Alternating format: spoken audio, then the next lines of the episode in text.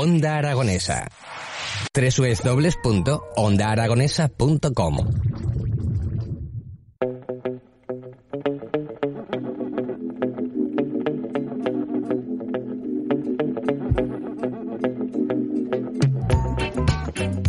Once minutos por encima de las 11 de la mañana, ya solamente faltaba que también fueran los 11 segundos, y ya tendríamos muchos unos en estas horas, ¿eh? pero lo que sí que vamos a hacer dentro de los planes que os estamos preparando para, para este fin de semana, que ya estamos en viernes, es que por un lado os hemos dicho que por la mañana os podéis ir a una excursión por el Pirineo Aragonés, en el Valle de Ordesa tan bonito y para poder visitar, pero si no os vais a salir de viaje, os vais a quedar en la ciudad, pues una de las actividades era ir al Teatro del Mercado, como os decíamos con el anterior compañero que ha estado a ver que presenta su nuevo disco, que podéis ir al Parque Grande a ver el Jardín de las Flores que este que Zaragoza Florece presenta en este fin de semana. Y entre medio de todo esto, también nos podemos ir al teatro principal, que yo creo que es el momento donde nos tenemos que quedar y nos quedamos en estos mismos instantes, porque tenemos en el estudio a Javier Navares, que es Antoine, y Ana Dach, que, que, que es, interpreta diferentes Sí, papeles. yo hago Buenos un- días. Buenos días. A- Ana, Ahí tú, estoy, tú apoyando. eres, la multiusos de... mm, Bueno, todos somos multiusos en ¿Sí? esta función, salvo Antoine y el Bueno, Principito y y, también. Consuelo. También, ¿no? También... No, pero bueno, eh, él siempre hace su personaje y, y el elenco vamos eh, picando de aquí y de allí del libro del Principito y de la vida de Antoine. todo Pero eso- es verdad que su personaje más importante es Nelly de Boguet, que fue una, una amiga íntima, estrecha. No estrecha como amiga, sí- bueno, en fin, no voy a entrar Bueno. en esos detalles. Una amiga muy cercana de Antoine. De Antoine. Antoine, que es la, eh, la representación de este musical que se presenta, es decir, ¿ves cómo no nos tenemos que ir a Madrid, no nos tenemos que ir a Broadway, eh, nos olvidamos de la Gran Vía y nos quedamos en el coso de Zaragoza, en el teatro principal, para disfrutar de este musical se llama Antoine. Correcto, Antoine, la historia del creador del Principito. Y bueno, es un desarrollo sobre la, la- la vida y vivencias de este, de este personaje. Conocido por todo el mundo, porque todo el mundo, la mayoría de la gente sabe que el autor del Principito es Antoine de Saint-Exupéry, ¿Cómo, pero cómo, cómo has dicho? te lo voy a repetir Sí, sí, sí, sí. y voy a Eh, eh, Se ha jugármela. puesto él- la, la modalidad está del por dos que han puesto en el WhatsApp, se la ha puesto él para decirlo ahora. Muy Es que lo digo muy rápido para que nadie sepa que no tengo ni idea de francés, pero lo voy a decir otra vez. Antoine de Saint-Exupéry. ¡Wow! Ah, ahora sí lo he entendido, ahora sí, Claro, ahora sí. hay que decirlo como si tuvieras mucha saliva en la garganta. Antoine de Saint-Exupéry.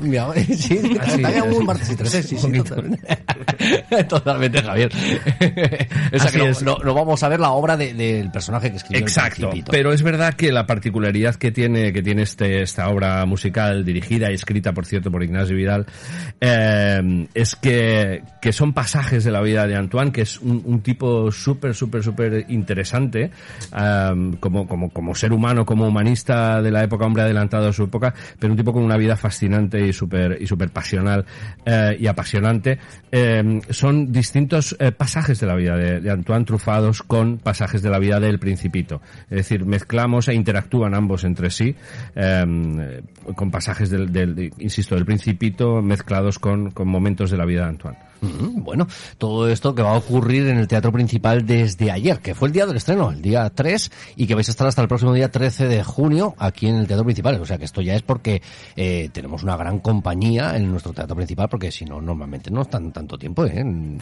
en cartelera. pero, Chato, ¿tú con quién te crees que estás hablando? Pero si nosotros somos los fenómenos de los musicales. Ana, Ana, Ana, que, que- que ya ves que, que también hace muchos papeles, ¿eh? Hace muchos papeles, Javier. Mira, debo decir que estaremos de jueves a domingo, eh, los mm, de jueves, viernes y sábados a las 8 y domingos a las 7 de la tarde. Y estaremos esta semana y hasta el día 13 de, de este de junio. Bueno, ¿cómo, cómo estáis llevando el trabajar en, en la pandemia? Pues es raro. Es Eh, diferente, ¿no? Es raro, nos gustaría que fuera de otra forma, pero bueno, dadas las circunstancias es lo que hay y está bien.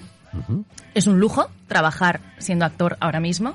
Están las cosas un poco regulinchis, pero los teatros, dentro de la capacidad permitida, se están llenando bastante, está yendo bastante bien. La gente tiene unas ganas de salir que no se las Sí, aguanta. lo, lo necesitamos. La, la cultura necesita del público y el público necesita la cultura. La- las dos partes y evidentemente eh, es ese momento, ¿no? De podernos distraer de, de todo lo que nos está aconteciendo, de cuando estamos viendo Sí. los telediarios, de cuando estamos viendo las noticias, de nuestra Ahí propia estamos vida. sobreinformados ahora Sí, mismo sí, y, y existe una necesidad de Hay mucha demanda de ocio. Sí, sí, sí, nosotros lo notamos y lo percibimos. Y luego a esto debemos añadir que es verdad que los em, los eh, protocolos de, que se llevan de distancia, de higiene, mm. salubridad y demás son absolutamente escrupulosos. Nosotros nos sometemos eh, continuamente a pruebas de, de antígenos.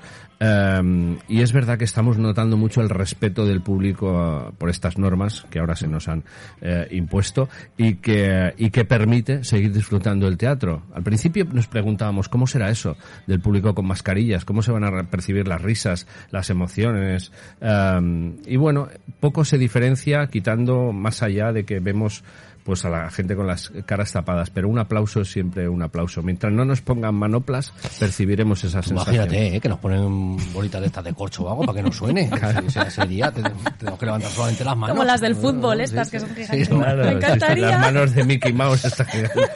bueno, pues a ver si puedo este fin de semana, no, al siguiente, a ver si puedo escaparme al teatro y si veis a uno con unas manoplas de estas gigantes.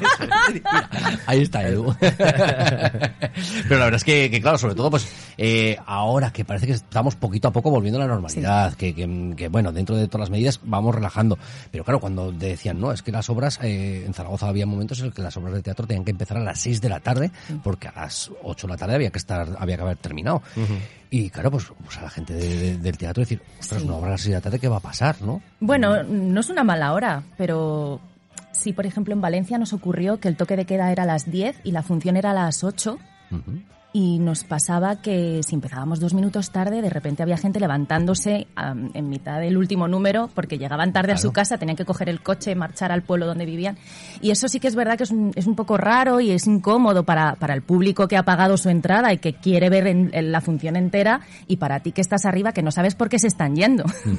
Y nosotros que hemos tenido aquí a compañeros de compañeros puestos de teatro que mm, por, por no saber o por no haber conocido las normativas o porque las habían impuesto en ese mismo día, ha habido compañeros que se han tenido que ir al hotel sin poder cenar. Pues porque. Bueno, eso no suena así. Eh, terminaban y. Oh, pues es que ya están los restaurantes cerrados. ¿Te está gustando este episodio? Hazte fan desde el botón Apoyar del podcast de Nivos. Elige tu aportación y podrás escuchar este y el resto de sus episodios extra. Además, ayudarás a su productor a seguir creando contenido con la misma pasión y dedicación.